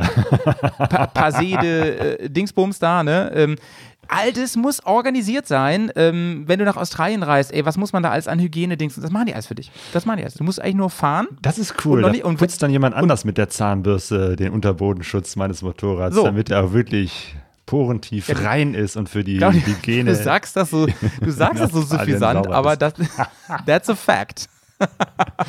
und das finde ich, ich finde schon, also ich finde, da kann man mal drüber reden, ja. weil das ist schon wirklich erstaunlich. Und ich möchte ganz gerne, äh, dass du jetzt einmal schätzt, was kostet denn so die Mutter aller Edelreisen um die Welt? Roundabout. Ich weiß es auch nicht ganz genau, ich weiß, ich weiß eine Hausnummer, ah, ja. Okay, ja. Liegt es über oder unter 50.000 Euro? Über. Oh, ja, okay. Ja. Also sind eher so um die 100.000 Euro. Oh. Roundabout. Ja. ja. Mag, mag, mag sich aber irre, das ist eine Hausnummer. Ähm, gibt natürlich ganz viele Stellräder, an denen man da stellen kann. Ne? Claudio, was sind das, denkst du, für Menschen, die das machen? Also du und Sonja seid es nicht, das weiß ich, aber ähm, jetzt sagst du so, nee, nee, Howie, um ehrlich zu sein, die Abendlandtour, das ist komplett Edelweiß. Nee. genau. Ähm, was, was sind das für, für Menschen, die das machen? Was denkst du? Ich habe ich hab mit dem darüber ja. geredet. Ja, ja. Ich, ich kenne einen Tourguide äh, von, von Edelweiß, äh, nämlich der. Jens, der auch das Horizons Unlimited äh, in Deutschland Ach, organisiert.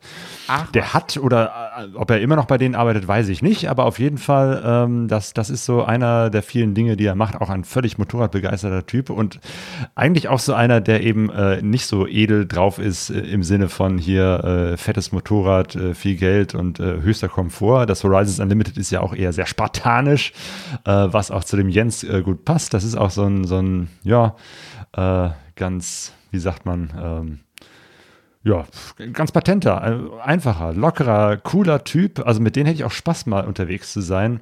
Aber das Drumherum, äh, dass das tatsächlich wirklich alles gebucht und organisiert ist und du da auf dieser Reise gar nichts mehr entscheiden musst oder auch gar nichts mehr entscheiden kannst, weil es ja eben halt schon organisiert ist äh, mein Fall wäre es nicht. Ich denke mal, das werden Menschen sein, die zum einen ein äh, dickes Portemonnaie haben und äh, natürlich irgendwie einerseits natürlich diesen, diesen Traum vom weiten Reisen mit dem Motorrad äh, träumen. Das äh, tun ja, ja viele, ja. Ähm, ja. die wenig Zeit haben. Ähm, und das ist, glaube ich, ein wesentlicher Grund. Ja, ja, natürlich Zeit. wenig Zeit. Ähm, und eben halt natürlich dann vielleicht auch die Angst haben, was ist denn, wenn ja. ich dann irgendwo an der nächsten Grenze vielleicht den dritten Schein nicht habe? Was ist denn, wenn mein Motorrad mhm. kaputt geht und ich äh, äh, jetzt nicht weiß, äh, kann ich das reparieren? Und äh, ich weiß auch nicht, wie ich irgendwie in der Fremde, in der fremden Sprache ein Hotel buche oder ein Zelt aufbaue. Ähm, also ich glaube, dass äh, der Faktor Angst da eine relativ große Rolle spielt. Da bin ich mir auch ganz sicher. Und das habe ich auch so rausgehört da in dem Gespräch. Ähm, an dieser Stelle übrigens einen äh, ganz lieben Gruß an den Thomas, der äh, da, der auch als Tourguide seit vielen Jahren da arbeitet, also der, mit dem ich auch gesprochen habe und der ähm, auch äh, die Videos zum Teil macht für, für die und so. Auf den trifft man öfter, wenn man mit Edelweiß zu tun hat. Ähm, unfassbar sympathischer Typ. Unfassbar. Und ähm, was ich toll fand, war, dass er selber das auch so dargestellt hat, so von wegen, ja, uns ist klar, dass das nicht für jeden was ist. Aber es gibt diese Zielgruppe und die bedienen wir und die haben teilweise das Abenteuer ihres Lebens. Und da habe ich mir, und das hat mir auch so ein bisschen zu denken gegeben, dass ich dachte so, naja, klar, warum denn nicht? Nur weil das für mich nichts ist, heißt das ja nicht. Also das heißt ja nicht, dass es per se. Ich inzwischen, Claudio, denke ich auch so, ähm, macht sich auch oder seit Jahren eigentlich schon, so in unserer Bubble auch sowas, so, so ein bisschen was so breit, auch wenn man so in den Foren unterwegs ist, so von wegen, so und so muss das sein. Ne? Muss es natürlich nicht. Soll jeder machen, wie er will. Und ähm, niemanden sollte man irgendwas aufzwingen. Aber wenn ich, wie du sagst, so ein, nehmen wir mal an, ich bin jemand, der, äh, ich bin Manager oder so, hab ein saugutes Gehalt und so, aber nach Feierabend in den wenigen Stunden, die ich habe, ja, da gucke ich mir gerne YouTube-Videos an, wie Leute halt irgendwie ähm, zum äh, äh, Kap der guten Hoffnung fahren oder sowas, ne? Ähm, und durch Afrika fahren und sonst was. Und dann denke ich mir so, äh, das würde ich auch so gerne machen. Aber ich habe weder die Zeit, äh, mich daran zu tasten, denn warum sind wir so, wie wir sind, Claudio? Wir haben ja auch klein angefangen, ne? Und, und dass wir jetzt, wir sind ja auch noch länger, also es gibt ja viel, viel krassere als uns, aber die, auch die haben oft klein angefangen. Die sind auch erstmal, die fanden das auch erstmal abenteuerlich, alleine, keine Ahnung, erstmal aus der Stadt rauszufahren. Nicht nur bis Stimmt, also mein Grundgefühl ist ja, ja, mittlerweile dieses, du brauchst doch gar nichts vorzubereiten, das ist alles Quatsch, äh, pack dein Motorrad ja. und fahr los. Aber das ist natürlich ja. auch etwas, was auf der jahrelangen Erfahrung aufbaut. Das ist gewachsen. Und natürlich hatte ich bei den ersten Motorradtouren auch Schiss und dachte, äh, um Gottes Willen, ich, ich, ich verlasse hier Nordrhein-Westfalen, äh, gibt es da überhaupt was zu essen oder so? das denken ja die meisten, wenn sie nach Nordrhein-Westfalen reinkommen. ähm, nee, aber ernsthaft, klar, das, auch dieses, ne, einfach das Motorrad Motorrad packen ist auch leicht gesagt, äh, wenn man gar nicht weiß, was ja. muss man da überhaupt da drauf packen. Ich hatte ja am ja, Anfang ja. auch ein schlechtes Equipment oder gar kein Equipment. Äh, also das erste Zelt, mit dem ich vorher noch als Jugendlicher unterwegs war, auf irgendwelche Festivals oder so, das, das wäre sehr ungeeignet gewesen für eine Motorradtour. Ähm, und von daher ist es natürlich viel Try and Error, dass man letztendlich dann zu dieser Coolness hinführt, dass man sagt, ach, ich habe in der Garage das alles äh, griffbereit, äh, gib mir zwei Stunden und alles ist irgendwie für eine mehrtägige Tour bereit, vom Kocher bis, bis zur Socke. Ähm, mhm. Klar. Mhm. Und, und das ist natürlich etwas, was, wenn man das nicht hat, äh, sehr, sehr viel schwieriger und, und unglaublich ja. kompliziert ja. aussieht. Ja. Und deswegen möchte ich das gar nicht so schlecht reden, sondern ich habe mal wieder was dazugelernt, weil ähm, das fand ich auch gut. Es war eben nicht nur so ein Werbevortrag, sondern es hat auch noch so ein bisschen anderen Background und so, das ist jetzt auch egal. Aber, aber, du, aber die machen einen richtigen Vortrag darüber, dass sie Motorrad, äh, geführte Motorradtouren machen. Also in welchem Zusammenhang hast, hast du das gesehen? Äh, ich habe das gesehen, weil ich im nächsten Jahr ähm, wo, wo arbeite, wo die Partner sind. So. Ah. Ja, also das wollte ich jetzt gar nicht im Großen und Ganzen, das ist ein bisschen, bisschen, ein bisschen größeres Fass. Äh, dazu vielleicht mal an anderer Stelle mehr. Aber ähm, der Punkt ist der, wir haben auch so ein bisschen Blicke hinter die Kulissen bekommen und ähm, das hat mir irgendwie geholfen, mich damit eben nicht so von oben herab auseinanderzusetzen, ja. sondern wirklich mal die Perspektivübernahme zu machen, so ein bisschen empathisch und zu überlegen, wer macht das und warum. Und natürlich hat das seine Berechtigung. Und wenn zum Beispiel, ähm, das jetzt nicht Edelweiß, aber ich bin bei meiner Recherche hier äh, vorm Kaffeekränzchen natürlich auch darauf gestoßen, zum Beispiel Charlie Burman jetzt jahrelang ähm, geführte Touren durch Afrika und so gemacht hat, ja. ne? auch mit solchen Leuten, ja. mit solchen potenziellen Edelweißkunden. Genau, also viele Leute ähm, aus der Motorradreiseszene bieten das ja auch an. Also ne, genau, nicht nur der genau, Walle, genau. sondern ähm, auch, ähm, ja. ich glaube, Daniel Rinz hat das zwischendurch auch gemacht und, und viele andere, die das, mhm, mhm die mhm. auch äh, große Reisen gemacht haben und die dann sagen, mhm. ich biete euch an, genau, hier sogar Ed March hier, C90 Adventures äh, mit seiner kleinen Möhre bietet das an, dass der dann so, so fünf von diesen kleinen Möhren, diesen sehr einfachen C90 ähm, Honda Cups ja. äh, hergerichtet ja. hat. Und dann kann man mit diesen kleinen verrückten Maschinchen auch mit ihm eine kleine Runde irgendwo oder eine größere Runde sogar durch Südostasien drehen. Also ich glaube, das, das kann auch total spaßig sein. Und es hängt, wie du sagst, natürlich auch an den Menschen, äh, äh mit denen man äh, reist. Also ich glaube, ne, bei Walle ist es eben halt, dass man den Walle persönlich kennenlernen kann und dann mit ihm unterwegs ist. Und das ist ja auch Auf jeden Fall ist er ein richtig, richtig, guter Mensch. ja, total. Echt. Ja. Ähm, oder eben halt besagter Jens von, von Edelweiß Tours, also mit dem würde ich sofort losfahren, weil der eben halt so ein kerniger, lustiger, humorvoller und so sehr einfacher Mensch ist, der, der überall, ja. wo wir irgendwie Sorgen haben, sagt, das ist überhaupt kein Problem, Mensch, dann finden wir schon eine Lösung, komm, hier, Gaffertape drauf und alles geht. Das ist der Jens. Und ich glaube, das, das ja. macht richtig Spaß, ja, mit dem unterwegs zu sein. Aber wir würden ähm, mit, wir mögen die alle, ne? Ich mag ja den Waller auch gern, aber ähm, wir würden wahrscheinlich lieber dann mit denen eine andere Art von Tour machen. Aber wie gesagt, das sind wir und die, diese Menschen, die dort buchen, ähm, für, die, die das ja auch viel Geld dafür bezahlen, die suchen eben etwas, was an ihrem Abenteuerlimit ist und vor allem auch zeitlichen Limit und so weiter und so weiter. Und das können die da. Und das ist irgendwie ich finde inzwischen, nachdem ich da jetzt mal so reingeschaut habe, finde ich es toll, dass es das gibt. Ich finde es über, ähm, früher, es gab eine Zeit, da hätte ich gesagt, was, was ist das denn und so, oder? Das, das geht, das ist ja Pseudo und so. Nee, das ist einfach anders und das ist okay. Und die tun ja keinem weh, weißt du? Muss ja da nicht buchen. Richtig. Und deswegen finde ich es ja. find völlig okay. Und, und ich fand's, äh, deswegen wollte ich das gerne mal hier mit dir drüber sprechen, weil es bei mir hat es so viel verändert, so viel gedreht, weil ich vorher immer so ein bisschen das belächelt habe, das Ganze. Und ähm, das kann man meinetwegen auch machen, das ein bisschen, aber es ist trotzdem, es ist trotzdem, es hat seine Berechtigung irgendwie, ne? Und ähm, wahrscheinlich ist jetzt jemand, der mit Edelweiß irgendwo war, nicht unbedingt jemand, der bei Pegaso Reise jetzt ins Interview geht und so. Aber ja, wenn, wenn er was ganz Besonderes erlebt hat, wer weiß, vielleicht auch, vielleicht auch doch, keine Ahnung. Ähm, was ich wirklich spannend fand, war, dass die jetzt ihr Portfolio auch erweitert. Es gibt jetzt auch so Vespa-Rollertouren zum Beispiel hey. durch die Alpen und so. Ja. Ähm, die, die überlegen sich schon was. Mhm. Und ähm, was auch interessant ist, ich habe dich ja eben gefragt, wer fährt da mit? Viele sind aus dem Ausland. Viele ähm, sind zum Beispiel aus Amerika oder aus Asien eben. Die kommen dann in ganzen Gruppen. Jo. Und die wollen dann ihre Harley-Tour machen die wollen dann äh, mit BMW, GS wollen die dann gerne mal so eine Tour machen, wo man dann auch äh, Fotos machen kann, die dann so aussehen wie auf dem Werbeplakat ja. und so. Sowas. Ja, Gibt und, es da halt einfach. Und gerade wenn du eben halt eine Gruppe hast und du möchtest gerne mit deinen fünf ja. Kumpel, äh, Kumpels das machen, ähm, mhm. dann ist es natürlich noch umso schwieriger, das zu organisieren, äh, wenn eben halt die anderen nicht die erfahrenen Motorradreisenden sind, sondern sagen, ich habe keine Ahnung von nichts, ich habe einen äh, Motorradführerschein, aber ich will gerne was machen. Dann ist natürlich äh, cool zu sagen, okay, da gibt es eine Firma, die organisiert den ganzen Scheiß für uns und wir müssen eigentlich nur hinfliegen äh, und aufsteigen, ja. das ist natürlich sehr komfortabel. Ich meine, letztendlich ja. ist es im Ergebnis ja vielleicht so ein bisschen ähnlich auch äh, das, was ihr äh, als Bears on Tour macht. Ihr seid ja auch mit als Gruppe unterwegs, nur dass ihr ja. eben halt das alles selber organisiert und ich vermute mal, dass mhm. es deutlich mehr Aufwand ist für eine, eine fünfköpfige Gruppe, mhm. das alles irgendwie zu organisieren, als das jetzt für Sonja und Klar. mich ist, die wir das eben halt schon ein super eingespieltes Team sind, weil mhm. ihr ja jetzt auch keine mhm. feste Gruppe seid, sondern auch immer wieder jemand dazukommt, jemand anders nicht kann mhm. oder jemand auf halber mhm. Strecke erst dazukommt oder jemand anders sagt, ja, ich die muss Wahrscheinlichkeit, äh, mhm. genau, die Wahrscheinlichkeit, dass was passiert, ist halt auch höher, einfach statistisch so, ne? Natürlich. Wenn du, ähm, wenn du fünf Leute bist, dann ist die Wahrscheinlichkeit einfach höher, dass ein Motorrad irgendwann mal irgendwas hat, so, ne? Oder irgendwer einen Unfall hat oder so.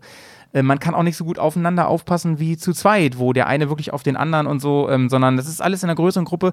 Wenn das nicht eingespielt ist, wie du sagst, ist es schon komplizierter und so, ne? Und diese Angst muss man da nicht haben, weil die für alles eine Lösung haben. Und was ich übrigens äh, auch noch erwähnen möchte, ist, äh, wie gesagt, ich habe ja mit Thomas gesprochen, der seit Jahren diese Touren gemacht hat, Tourguide gemacht hat, überall auf der Welt. Ähm, ich konnte es nicht glauben. Ne? Ich würde es jetzt auch nicht sagen, wenn es nicht so wäre. Das will ich auch mal klar sagen, weil das fände ich jetzt doof im Podcast hier. Aber es ist wirklich so, der liebt es. Immer noch. Aber so richtig krass. Und auch selbst dieses mit den ich sag mal, Klienten da rumhängen und so, der findet das richtig toll. Der sagt, da sind welche, die buchen halt wirklich zum zehnten Mal. Die kennt er schon, der guckt sich die Listen an vorher und sieht so, ah, den kenne ich doch. Mit dem bin ich schon ein paar Mal oder so. Das ist dann wie ein Wiedertreffen mit alten Freunden. Und ähm, der sagt dann auch so, klar ist es ähm, toll, dann mal so, wenn so ein Übergangsbrückentag ist, mal für sich, ne? Zeitung holen, einfach mal da. Oder, und das fand ich auch richtig faszinierend, mal allein Motorrad fahren. Da habe ich gedacht, Digga, du fährst das ganze Jahr Motorrad und äh, nutzt die freien Tage, um Motorrad zu fahren. Ja, sagt das ist, da kann ich mal für mich so. Da kann ich mal machen. Der ist bestimmt auch ein richtig guter Motorradfahrer. Ähm, und, aber da habe ich so gedacht, das hat mich so gepackt. Das war eigentlich der Moment, wo ich gedacht habe, ja, da ist doch Liebe drin in der ganzen Nummer. Und das hatte ich, hätte ich vorher nie gedacht. Ich dachte vorher, das ist nur ähm, Hochglanz, weißt du?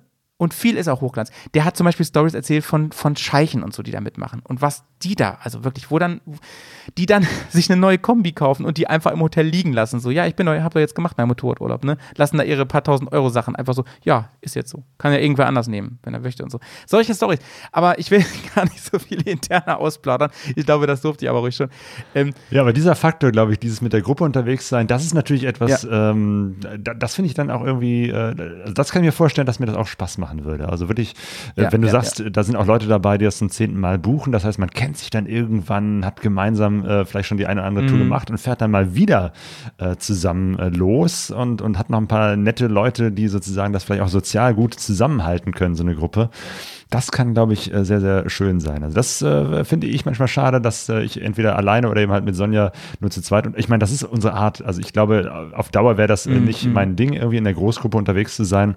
Aber ich würde es gerne mal ausprobieren. So. Also von daher. Ähm, also Leute, Crowdfunding für Claudius Edelweiß Tour 2023. genau, wenn, dann, dann muss das jemand anders bezahlen, weil ich bezahle das nicht. Und zwar dann so richtig, aber dann so eine richtig harmlose Tour kriegst du dann geschenkt, weißt du, so irgendwie die schönsten Touren um die Lorelei oder so. Ja, einmal in die Eifel und zurück. Voll von dir, ey. Naja. So, das war's zum Thema Edelweiß. Ähm, ich sehe gerade, ey, wir quatschen wieder so schön hier beim Kaffeekränzchen. Oh, ähm, ja. Ich denke aber, ein Thema schaffen wir noch, ja, oder? Ja, und äh, ich ähm, habe noch einen Punkt, äh, den ich noch loswerden muss, äh, weil ne, mhm. großer Respekt für Menschen, die überhaupt mit dem Motorrad reisen, weil wir sind letztendlich ja. doch eine kleine Minderheit. Ähm, und da ist die Vielfalt so groß. Ähm, ja. Und genauso wie Leute sagen, Mensch, nur in äh, drei Wochen oder vier Wochen Urlaub unterwegs zu sein, das ist doch läppisch, mhm. das, äh, das ist doch kein wahres Abenteuer, äh, will ich mich auch nicht erheben über Leute, die eben halt so eine Tour buchen. Schlimm sind, finde ich, das hast du ja gerade ja. schon gesagt, Leute, die sagen, so muss das sein. Und es gibt sozusagen nur die eine richtige ja. Art, Motorrad zu fahren, die das zur religiösen Frage ja. erheben ja, äh, und selber so ein Dogma aufbauen und sagen, so darf das sein und so darf das nicht sein. Ähm, weil da, glaube ich, kommen wir nicht weiter, wenn wir da versuchen, das sozusagen zu definieren und in irgendwie so, so einen Schuhkarton zu packen. Und, das ist das wahre Abenteuer, alles andere nicht. Du musst, du musst zelten, ne? Also, sobald du im Hotel schläfst, ist generell und so, ist natürlich, haben wir schon ganze Folgen drüber genau, gemacht. Genau, und solche, solche Schranken im Kopf äh, erlebe ich manchmal auch, wenn es um das Thema äh, Elektromotorräder schneller geht. Ich ja. habe ja äh, letzte Woche gerade ähm, ein Interview gemacht mit dem Sebastian Göß, der Europa einmal durchquert hat auf einem E-Motorrad. Ähm, ich bin da überhaupt nicht so im Thema drin, habe mich da jetzt so, so ein bisschen äh, ja, mit ihm unterhalten und ein bisschen bin so in das Thema etwas tiefer reingekommen und äh, finde es erstaunlich, dass andere Leute da so ein Riesenproblem mit haben. Also den Satz irgendwie, wenn es nur noch Elektromotorräder gibt, dann fahre ich nicht mehr Motorrad. Den habe ich schon öfter gehört ähm, und denke mir, Mensch, äh, was ist denn das äh, für eine Schublade, dass ein Motorrad unbedingt nur ein Verbrennermotor haben muss? Also, ähm, weil ich denke mal, Mensch, hier, die, die Zukunft wird kommen. Wir werden äh, irgendwann weniger Verbrenner haben. Wir werden auch elektrisch, elektrische Motorräder haben, beziehungsweise die gibt es ja schon. Momentan ist noch die Challenge, damit wirklich zu reisen. Ne? Also mit dem Roller hier ein bisschen durch die Stadt ja. äh, zur Arbeit ja. und zurück und einkaufen und so, das ist alles schon alles überhaupt kein Problem. Das, das funktioniert ganz gut. Aber weitere Strecken zu fahren mit der kurzen Reichweite, das ist, glaube ich, noch etwas, was äh, ja, wo, man, wo es noch Pionierarbeit ist. Ich habe ja auch den, den Sebastian als Pionier bezeichnet. Mhm. Mhm. Absolut. Und ähm, viele von uns haben wahrscheinlich Long Way Up gesehen, die letzte Staffel da, ähm, die mit Elektromotorrädern, äh, mit, der, mit den äh, Limewires, Livewires gefahren wurde und wo einfach gezeigt wurde, da gibt es schon viele, viele Problemchen noch hier und da. Und das sind gar nicht mal die Motorräder, sondern natürlich vor allem die Ladeinfrastruktur, die ähm, dafür nicht so ausgelegt, für die Art und Weise, wie wir reisen, nicht so ausgelegt ist. Ne? Da ist so ein Auto eben, hat andere Kapazitäten und der Claudio von Long Way Up, der hat ja dann auch, ähm, ich meine sogar bei euch im Podcast erzählt, das große Problem ist halt im Moment noch, dass ähm, du kannst im Prinzip ein Auto, ne, also ich habe ja auch ein Elektroauto, das wiegt ja über zwei Tonnen. Ähm, der Akku ist einfach super schwer und du hast halt beim Motorrad nicht nach oben hin kein Limit so. Das ist nicht so. Ja, ja man ist limitiert ist beim Motorrad. Und ja. mal eben noch einen zweiten Akku draufpacken, das wird halt zu schwer. Deswegen sind wir im Moment noch da. Das ist äh, tatsächlich eine große Herausforderung, weit äh, zu reisen. Genau, zu Long Way Up habe ich dir auch einen äh, Clip mitgebracht. Vielleicht magst du den mal abspielen und zwar von unserem, äh, mhm. von unseren Kollegen, von einem anderen Motorrad- äh, oder Motorrad- und Auto-Podcast. Ich weiß nicht, kennst du die Hupe?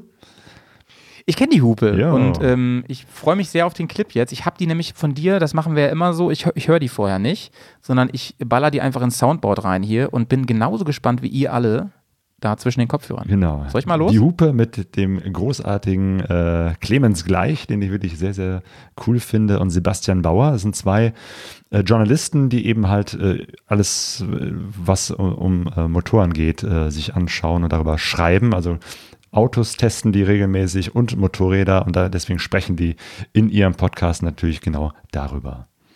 Auf geht's wir müssen abschließend natürlich dann auch noch feststellen, du sagst gerade, ähm, wenn du nicht in, innerhalb des Aktionsradius deines Motorrads dich bewegst, dann hast du halt einfach Pech gehabt. Äh, ich möchte vehement widersprechen, denn äh, wir können natürlich nicht über Elektromotorräder sprechen, sprechen ohne auch Long Way Up zu erwähnen, ähm, als Ewan McGregor und Charlie Borman aus dem Süden Südamerikas bis nach Los Angeles hochgereist sind und für so eine Motorrad, Elektromotorrad-Fernreise ähm, das ist weit außerhalb des Aktionsradius des Motorrads und dafür braucht es nämlich nicht viel mehr als außer einem vorher installierten Schnellladenetzwerk, zwei Begleitfahrzeuge, LKWs, die dich begleiten mit Dieselgeneratoren an Bord, Busse, die den Motorradtransport durch ganze Länder ermöglichen und ein paar Transportflugzeugen, die ganze Etappen zwischendurch übernehmen. Also von wegen nur mit dem Aktionsradius, nee, das geht auch anders. Ja, man muss nur wollen. Ja. Man muss nur wollen. Ja, on point, ne? Ja, on point. Sehr böse formuliert. Und äh, natürlich die übliche Schelte auf Long Way Round Up und Down, aber äh, ja, natürlich. Ähm, die Art und Weise, wie die beiden gereist sind, ist jetzt nicht das, was man als Normalverbraucher machen kann. Mhm. Was aber, wie ich finde, und da bin ich halt anderer Meinung, äh, nicht heißt, dass es nicht geht. Weil da gibt es mittlerweile doch einige Leute, die gezeigt haben, man kann auch weitere Reisen mit dem Elektromotorrad jetzt machen. Ja. Das wird in fünf Jahren, in zehn Jahren ganz anders aussehen. Dann wird das äh, viel, viel üblicher sein. Im Moment ist es tatsächlich noch eine große Herausforderung. Mhm. Ja, und ähm, es muss diese Pioniere geben. Jo. Das war auch beim Auto so. Und ich möchte da nochmal eine Sache auch zu sagen. Ich bin ja auch total pro Elektro, ne? Das wissen ja alle, auch die beim Berghaus mithören. Ähm, ich liebe natürlich vor allem so alte, rotzige Maschinchen und so, liebe ich auch alles, ne? Aber ich finde, ähm, es gibt überhaupt nichts, was dagegen spricht, dass beides koexistiert. Und ähm, also das, was die eben gesagt haben, das stimmt schon so. Ne? Aber wenn man mal überlegt, das Auto in seiner Perfektion, also das Verbrennerauto und auch das Verbrennermotorrad, überlegt mal Leute, seit über 100 Jahren wird das Ding gebaut, ne? Und was da für eine, wie viele Jahrzehnte Entwicklung. Ich meine, eine professionelle Massen äh, Elektroauto-Geschichte, wie lange läuft die denn? Seit zehn Jahren oder so? Also da ist noch ganz viel Potenzial. Und da jetzt zu sagen, na, aber das wird ja nie gehen, das, das würde ich nicht, den Fehler würde ich nicht machen, mhm. ehrlich gesagt. Das erinnert mich so, gibt ja diese schöne Geschichte, ich glaube, das war die Frau von Karl Benz, äh, die gesagt hat, mhm. irgendwie, äh, das mit dem Auto wird sich nie durchsetzen, weil zum einen die Dinger müssen ständig repariert werden. Es gibt gar nicht so viele Leute, die sich damit auskennen. Also, ne, Autochauffeur ja, ja. war ein Beruf, der in erster Linie bedeutet, du musst alle Nase lang das Ding reparieren. Und vor allem, es gibt ja gar nicht die Infrastruktur der Apotheken, wo du Benzin kriegst. So, wo, wo, wie willst du da irgendwo hinfahren, wo keine Apotheke ist? Wo kriegst du deine Benzin? Es sind die gleichen Argumente. Ja, ja, genau, das ist es. Es sind die Und- gleichen Und Argumente, Strom ja. gibt es ja mittlerweile viel, viel öfter als äh, irgendwelche Mhm. Tankstellen. Ähm, also von daher, es ist schon eine Frage der Zeit und äh, Mhm. irgendwann wird es normal sein. Jetzt ist es nicht normal und jetzt ist es eben halt eine Herausforderung, ein Abenteuer, loszufahren und nicht zu wissen, was ist, wenn die nächste Ladesäule vielleicht gar nicht da steht oder kaputt ist. Das ist dem Sebastian ja auch passiert, dass da einige nicht funktionieren.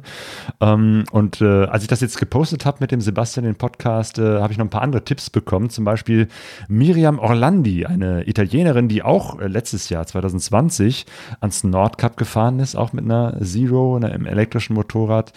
Und 2019, das hat, da hat mich wiederum der Sebastian draufgebracht, ähm, gab es äh, auch ein paar Thomas Jakel und äh, Dalci Mativo, ein, ein Deutscher und eine Kenianerin, die haben eine Afrika-Reise gemacht. Mit einem Elektromotorrad ähm, und einem äh, Auto. Also ich, ich glaube, er ist das Motorrad gefahren, sie mit dem Auto als Support-Vehikel. Und das Auto ist dann zwischendurch kaputt gegangen. Ich glaube, Uganda.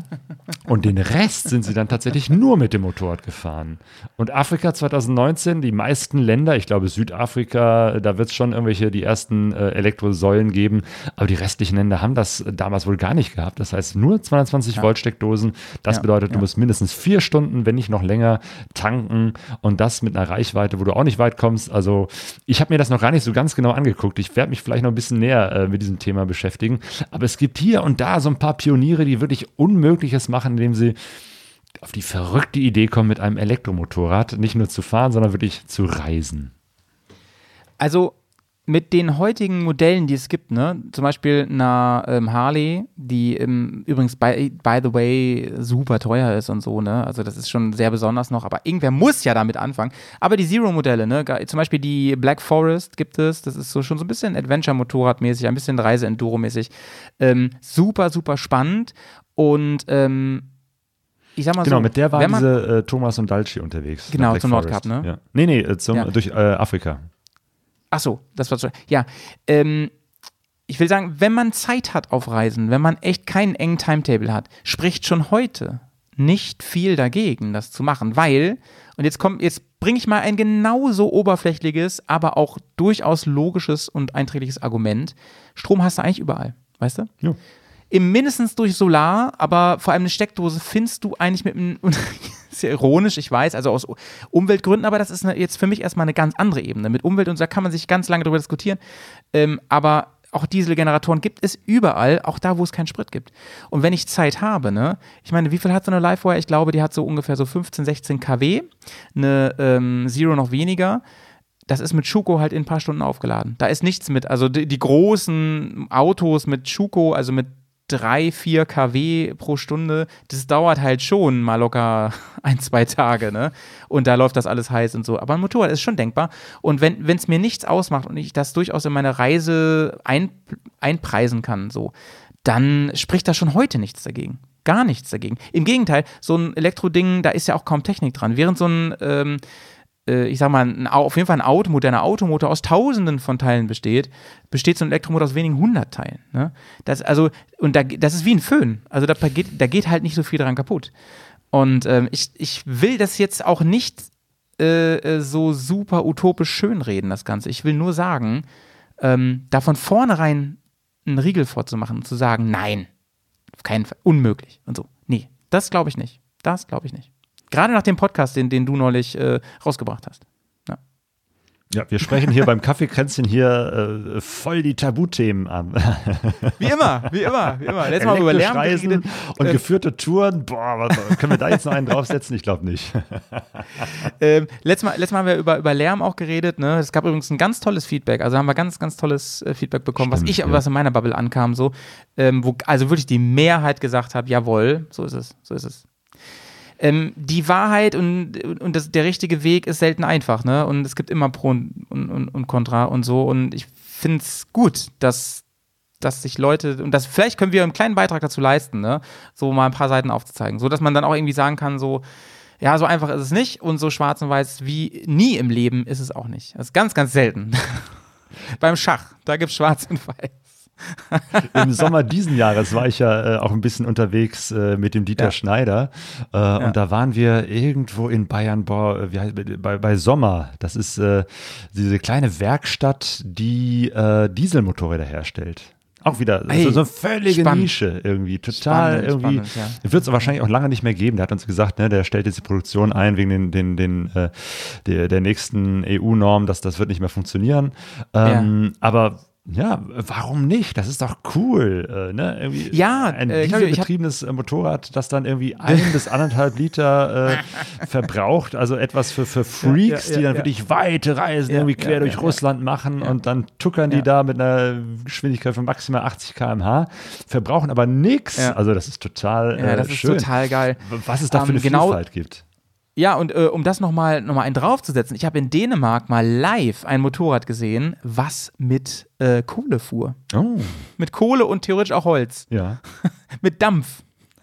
Stimmt, wie die ersten Dampfloks. Umgebaut. Ja, genau. Also, Umgebaut, ne? Ja. Das war mal, Wahrscheinlich erhitzt das dann Wasser und das Wasser treibt dann äh, den, den ja, ja, ja, ja, so, so Dampf, wie eine Dampflok. Dampf Dampflok. Der musste erstmal anfeuern und erst ab einer gewissen Kesseltemperatur konnte man überhaupt fahren und so. Also ich fand das sehr, sehr spannend. Weißt du, wer die langweiligsten Leute sind, die ein benzinbetriebenes Motorrad fahren? Das kann doch jeder. wir beiden zum Beispiel. Komm, Howie, wir, wir packen beiden ein. Langweiler, doch, wir sind die letzten Langweiler hier. Ah, aber es ist, ein gutes, es ist, ist ein guter Schlusspunkt. Äh, das Thema, was ich noch hatte, das nehmen wir mit. Da möchte ich länger mit dir nichts Genau, da machen wir vielleicht nächsten beim nächsten Kaffeekränzchen was draus. Ne? Das können wir auch schon spoilern. Äh, nächstes Mal wird es unter anderem um das Thema gehen, ähm, Motorradfahren und körperliche Fitness. Das ist nämlich auch wieder so ein Punkt, äh, wo man denkt so, weil nämlich viele von außen sagen, hä, du wirst doch gefahren, das ist doch, das ist doch kein Sport und so, das ist doch keine, das ist doch nicht keine Aktivität und so. Naja, die sollen mal auf Tour fahren, die sollen mal Offroad fahren und das erleben. Darüber reden wir. Und im gleichen Zuge, äh, du weißt ja, ich bin Sportwissenschaftler, ne? Weiß ich gar nicht, ob du das weißt. Ähm, reden wir mal ein bisschen auch darüber, so ein bisschen äh, äh, Nerd-Talk. Was ist eigentlich was eigentlich wichtig aus, aus physiologischer Sicht? Warum ist das wichtig? Was hat das auch mit Unfallprävention zu tun? Darüber reden wir, da freuen wir uns drauf. Kaffeekränzchen, nächste Folge mit dem Claudio und Maui. Ich melde mich ab. Tschüss. Ich bin sehr gespannt, weil mit Sport habe ich nichts zu tun, aber okay. Ja. Deinetwegen werde ich auch mit dabei sein Dankeschön. und ein paar kritische Fragen stellen. Ich bin sehr gespannt auf das nächste Mal. Howie, es hat mir großen ja, Spaß fein. gemacht, mit dir zu sprechen, hör mal. Ja. ihr, könnt es, ihr könnt es bei YouTube auch schauen, was wir hier machen. Wollte ich nur noch mal sagen. Jo, das verlinken wir in den Show Notes. Howie, mach's gut. Und alles andere auch. Tschüss. Ciao.